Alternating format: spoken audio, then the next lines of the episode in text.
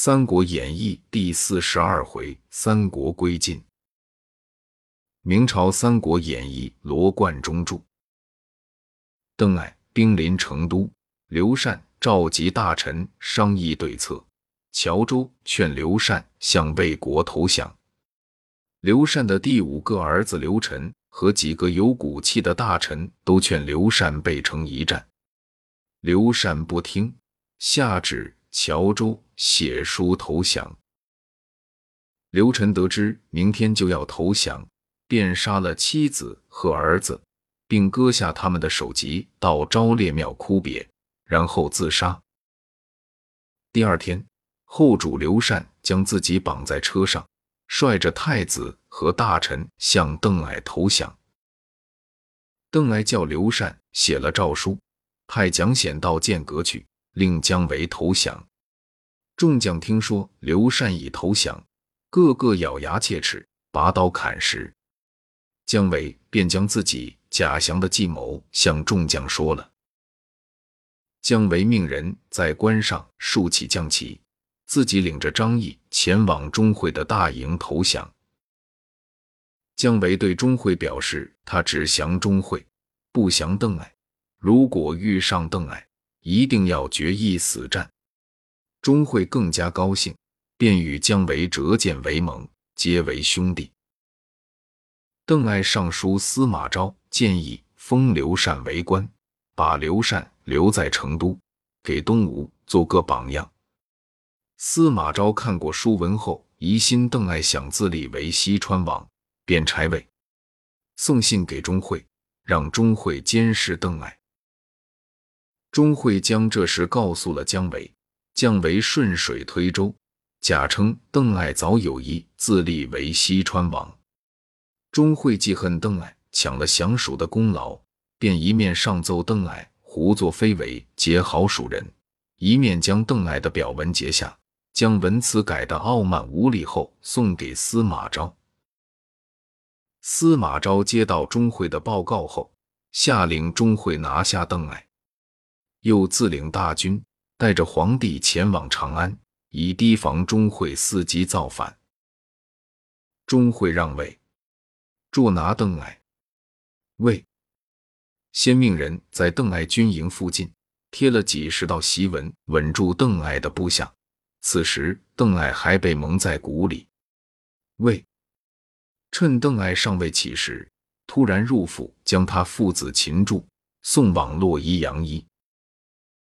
钟会引兵入成都，全数收编了邓艾兵马，准备自立为王。又用姜维之计，将邓艾手下的将领监禁起来，准备把不服的魏将一起杀死，埋在一个大坑里。钟会的亲信邱建不愿反叛魏国，便把钟会监禁众将的消息泄露给魏。魏领兵包围了钟会。钟会被乱箭射死，姜维奋力冲杀，但寡不敌众，身受重伤，便举剑自杀了，死时五十九岁。邓艾父子也被魏派人杀死了。后主刘禅被封为安乐公，宦官黄皓以败国害民为由，被凌迟处死。刘禅很感谢司马昭的不杀之恩。司马昭备酒招待，并令蜀人演奏蜀乐，蜀官们尽皆落泪，只有刘禅嬉笑自若，一点都不在意。司马昭问刘禅：“你还会想念蜀国吗？”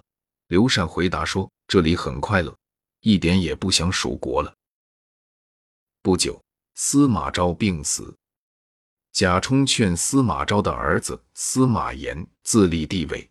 司马炎带剑入宫，逼魏帝曹奂让位。黄门侍郎张杰反对，司马炎令人当场杀了张杰。曹奂为了保住性命，只好让位给司马炎。司马炎做了皇帝，改国号为大晋，封曹奂为陈留王，魏国便灭亡了。吴主孙休建蜀魏两国都被司马氏灭了，急得大病一场，不久便死了。孙权的孙子孙皓继位做了皇帝。孙皓命陆逊的儿子陆抗领兵在江口驻扎，以便找机会去攻打襄阴杨邑。司马炎下诏，令都督杨户屯兵襄阴杨邑防守。杨户知道陆抗很擅长用兵，但只是坚守不出。陆抗对杨户的为人也很佩服，两国各守疆土，互不相扰。孙浩要陆抗进兵，陆抗心里非常为难，孙浩便撤了陆抗的兵权。杨户死后，司马炎令杜预为大都督，领水陆大军二十余万，战船万艘，出师伐吴。杜预率大军。直取江陵，令牙将周指引八百名水手，连夜坐小船偷偷过江去夺江陵。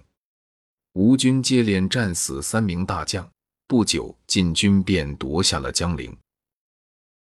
孙浩忙召集众将商议对策，吴将张相却开了石头城城门，晋军一拥而入。孙浩学刘禅的潜力，投降了晋国。被带往洛邑阳，一见司马炎。司马炎封孙皓为归命侯，并赐座殿上。贾充问孙皓为什么喜欢对人施以酷刑，孙皓讽刺他说：“我只对杀皇帝及奸佞不忠的人使用而已。”从此，三国归晋，司马炎统一了天下，结束了三国时代。天下的战争也算是暂时平息了。